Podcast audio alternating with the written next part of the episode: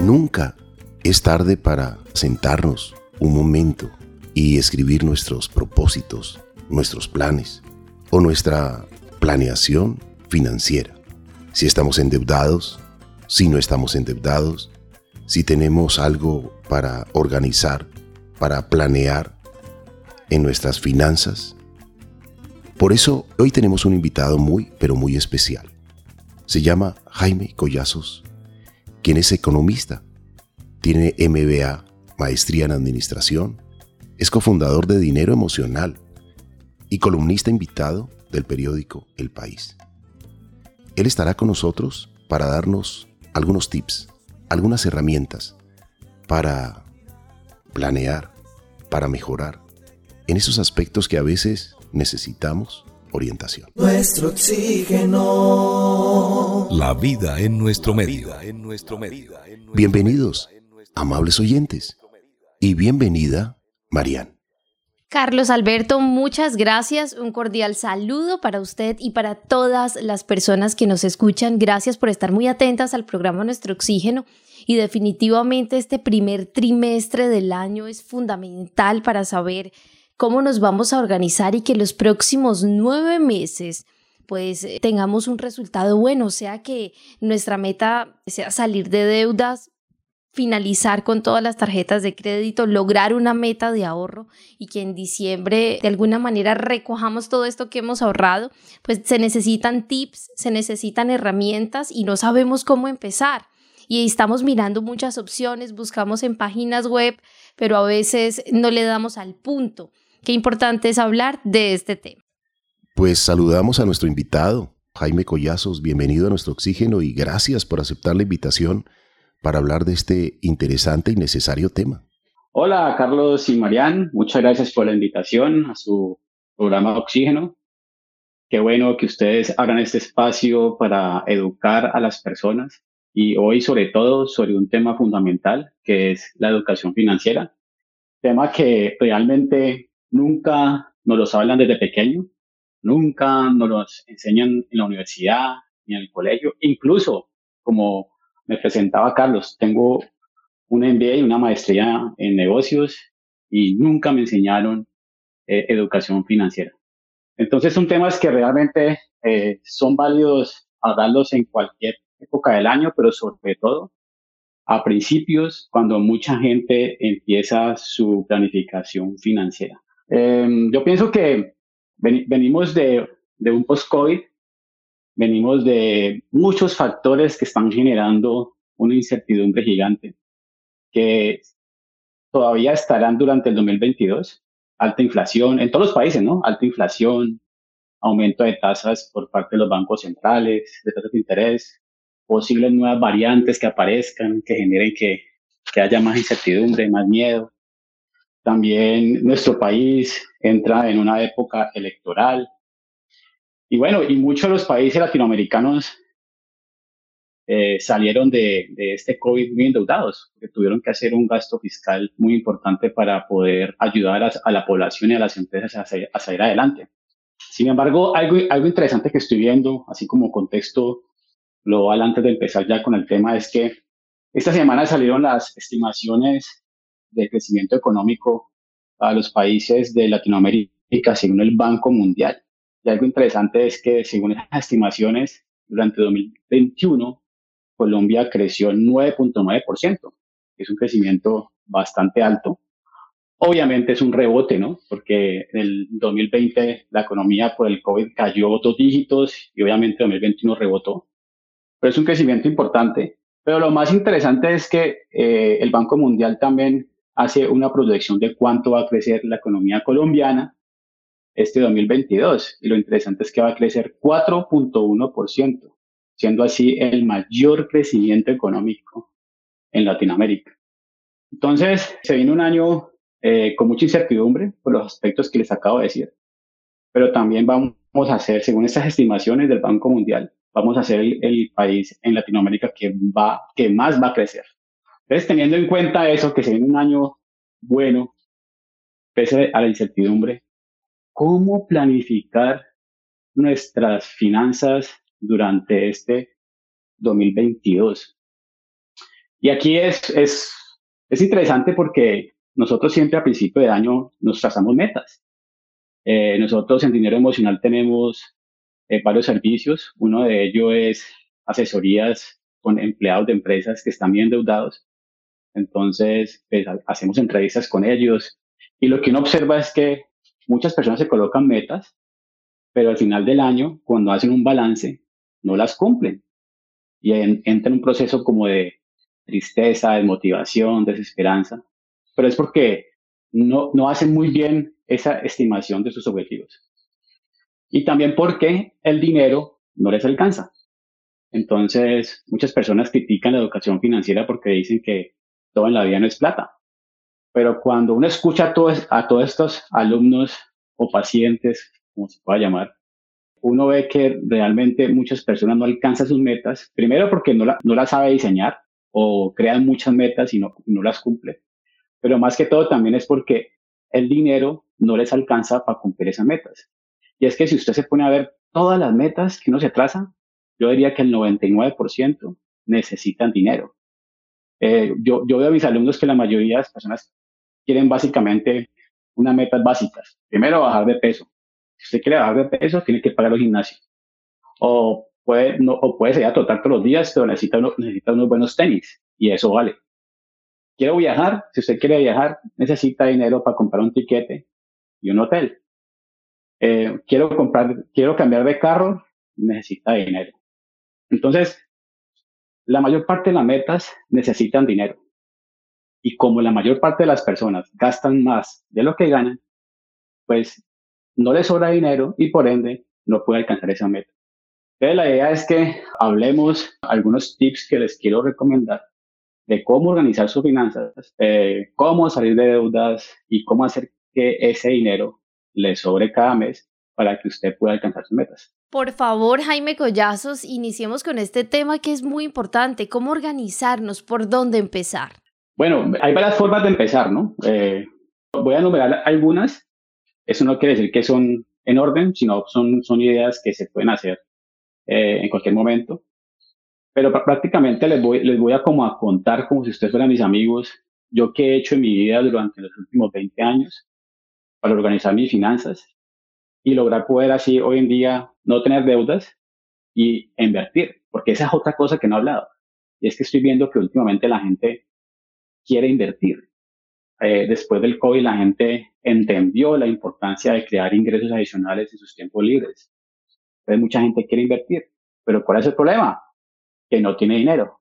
Y hay otro problema y es que la gente quiere invertir, no tiene ni idea y no está dispuesto a pagar para aprender ese tipo de inversión. La idea es, voy a contarles yo qué he hecho en mi vida y qué he enseñado a mis alumnos que les ha permitido eh, mejorar sus finanzas. Y una que me gusta mucho, que poco se habla y que tiene que ser tomado eh, de manera muy inteligente, es esta, y es gastar como un pesimista. Esta es una estrategia que necesita de mucha inteligencia emocional para no llevarse ese pesimismo a la vida general.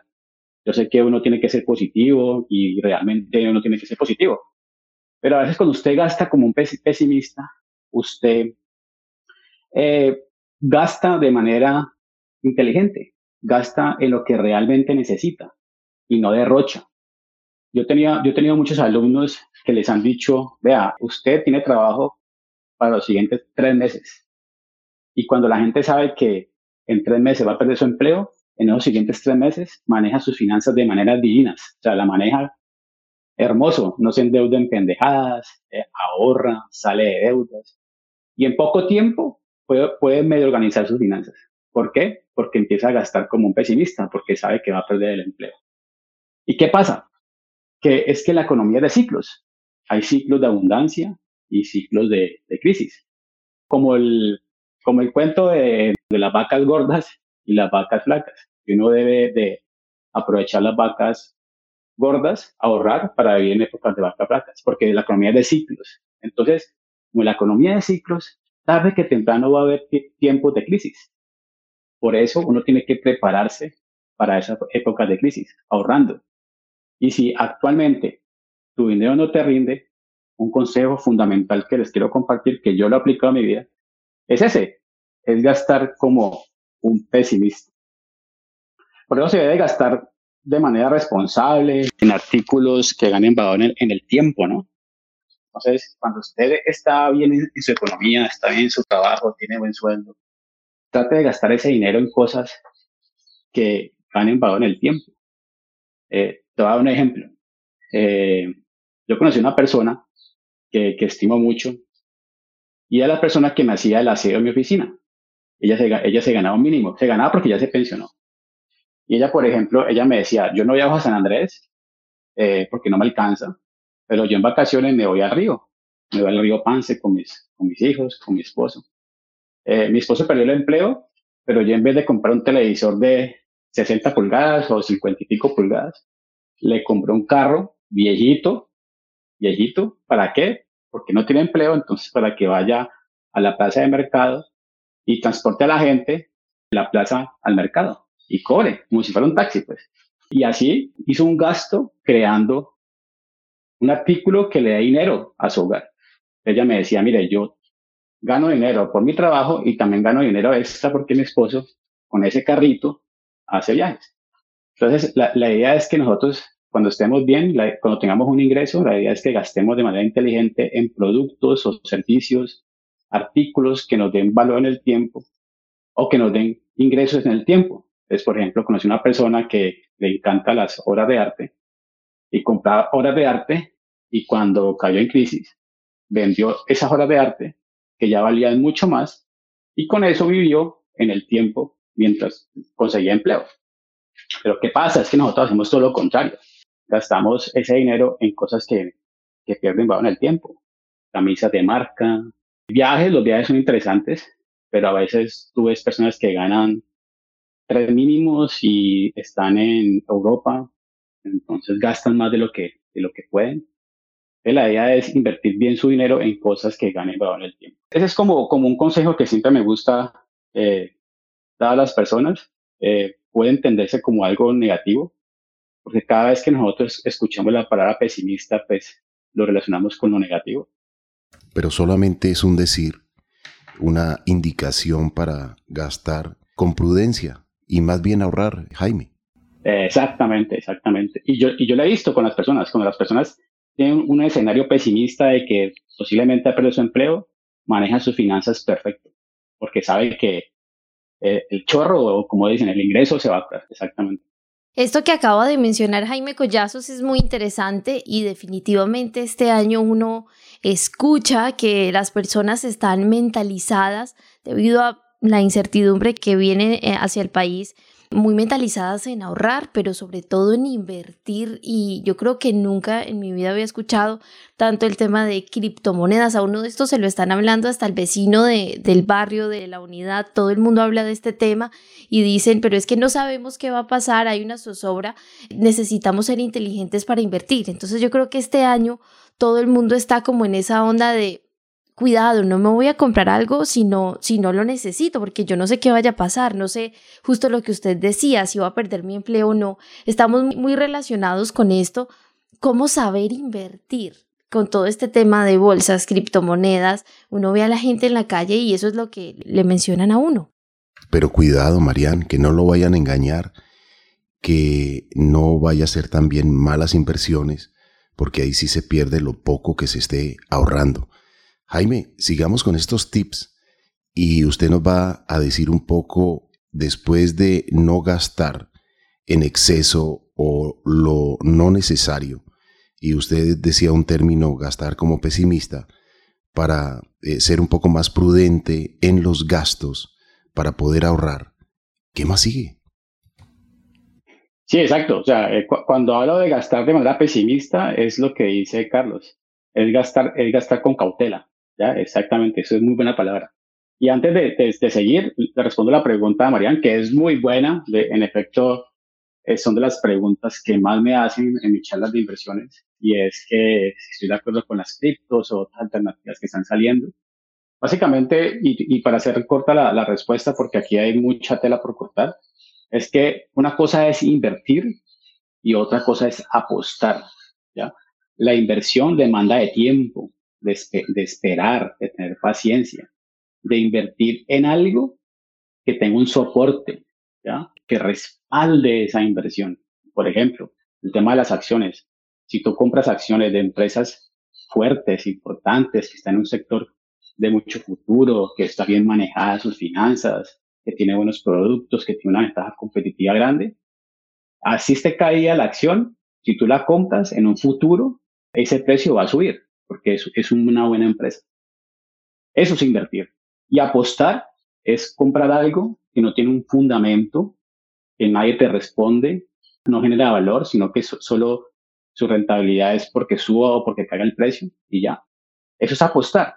Entonces, antes de tú tomar tu dinero, piensa, ¿estoy invirtiendo o estoy apostando? Y ahí respondo más o menos tu pregunta. De hecho, de hecho, los invito a ustedes, Carlos y Marian, que podemos hacer una, una, una charla futura de alternativas para invertir en este año, que lo podemos hacer luego. Otro tips que les quiero compartir para planificar este año es, y de hecho lo hablé al principio, es gastar de acuerdo sus metas de vida. Volvamos al ejemplo, ¿no?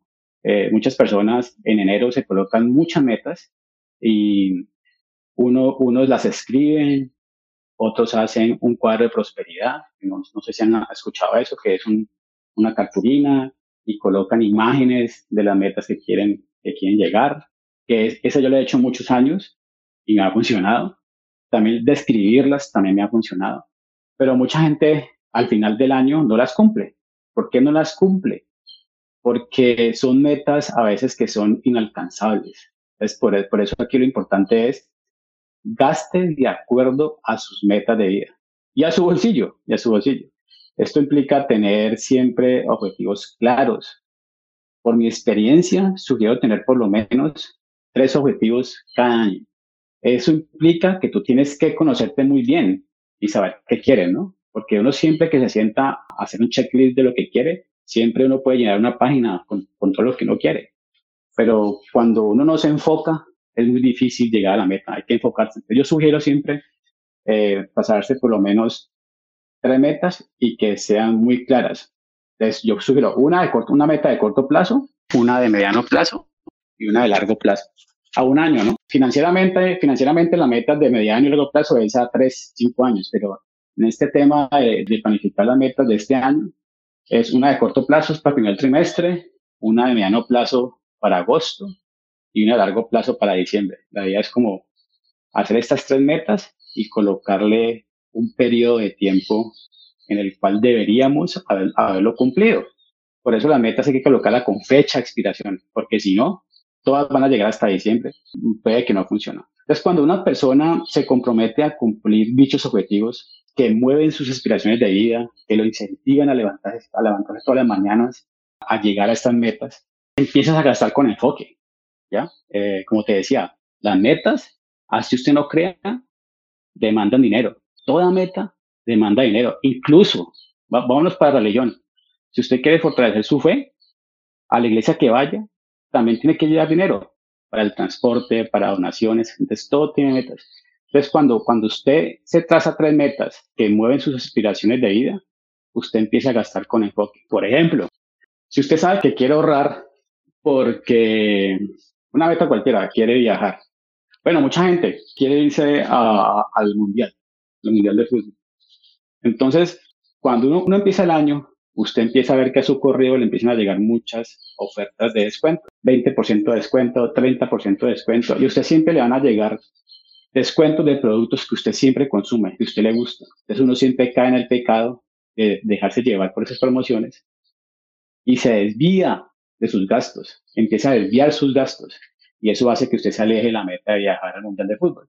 Entonces, cuando usted tiene objetivos claros que mueven su vida, cada vez que le llegue esas emociones de gastar en, otra cosa, usted una tiene que pensar y decirse, bueno, este gasto me acerca o me aleja de mis metas.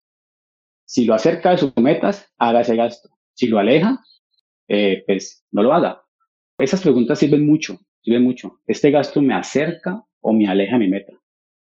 Pero mucha gente no se hace esa pregunta, primero porque no lo sabe y segundo porque no tiene metas claras. Es muy importante eso. Entonces, por el contrario, cuando no se tiene metas claras, usted empieza a gastar sin control. Y siempre coloco este ejemplo. Es como si usted estuviera piloteando un avión sin rumbo fijo. usted aterrizaría en el primer destino al que lo inviten. Y a la final se gasta el combustible, que es el dinero, y no llega a su meta que usted a la final quería llegar. Entonces, tener metas es fundamental, es fundamental porque te permite gastar con enfoque. Gastar con enfoque, cómo manejar el tema de la tarjeta de crédito. Muchos propósitos para este año se enfocan en ello. Este año quiero salir de esas tres, cuatro, hasta cinco tarjetas de crédito que tengo activas. ¿Cómo lograr este propósito de ir cerrando las deudas? Jaime Collazos. Bueno, esa es otra pregunta que también se hace mucho la gente a principio de año, eh, cómo salir de deudas. Y bueno, hay dos alternativas que, básicas que uno puede hacer. Y lo primero es eh, hacer una lista, bien sea en papel o en Excel, de todas las deudas que usted tenga con la tarjeta de crédito y con otras deudas. Donde usted nota el banco donde debe la plata, eh, cuánto debe, qué tasa de interés le están cobrando y cuál es la cuota mensual que usted, que usted le cobra. Entonces uno hace esa lista, ojalá en Excel, y la idea es, organizar de menor a mayor las cuotas mensuales. Entonces la deuda que, donde usted pague menos cuota, trate de abonarle un poco más a esa cuota. Entonces elimine un gasto hormiga. Los gastos hormiga son los pequeños gastos que uno hace en el día. Un pan de ébano, un puñuelo, un café, una gaseosa. Entonces, si usted está haciendo dieta, pues esa plata que se está ahorrando, que en el día puede ser 5 mil pesos, pero en el mes son 150 mil pesos, aún esos 150 mil pesos de más a esa deuda donde usted paga la cuota más baja. Eso le va a permitir en un año pagarla rápido. Y una vez pague toda esa cuota, esa cuota no se la gaste. Incluyela en la cuota de la segunda deuda donde menos pague. Y apenas pague esa, haga lo mismo con la siguiente deuda. Así rápidamente va eliminando poco a poco. Pero antes de hacer todo esto, lo ideal es dejar de endeudarse usted puede pagar deudas, pero si sigue endeudando no hace nada. Entonces, la idea es, si usted no sabe manejar la tarjeta de crédito, guárdela, destruyala. yo no estoy de acuerdo con eso, ¿no? Que yo pienso que lo malo no es la tarjeta de crédito, es uno que no la sabe usar. Si usted usa la tarjeta de crédito para hacer negocios, va a ser una herramienta de apalancamiento muy buena. Pero la mayor parte de la gente lo usa como, como un medio de financiación y no como un medio de pago. Yo lo uso como medio de pago para pagar todo, todo lo del mes, todo mi gasto del mes, y de una vez lo pago con mis, con, mis ingresos, y así acumulo millas, y con esas millas viajo, viajo gratis más impuestos cada año. Entonces, la tarjeta de crédito no, no la podemos satanizar, sino que tenemos que manejarla bien. Así salimos de deudas. Uno es pagando, un pagando de más a la deuda donde se pague menos cuota. Y la otra, que es el consejo que hacen los financieros, es empiece pagando de más, no a la que pague menos cuota, sino al crédito donde va una mayor tasa de interés, donde le cobren una tasa, una tasa de interés más alta.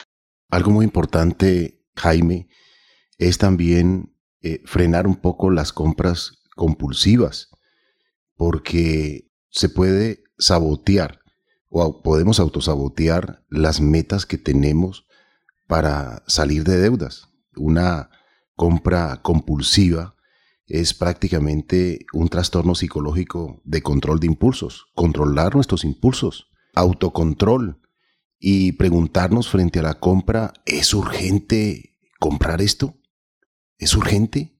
¿Realmente lo necesito? Creo que podemos formularnos esa pregunta, ¿es urgente? Y de seguro la respuesta es no.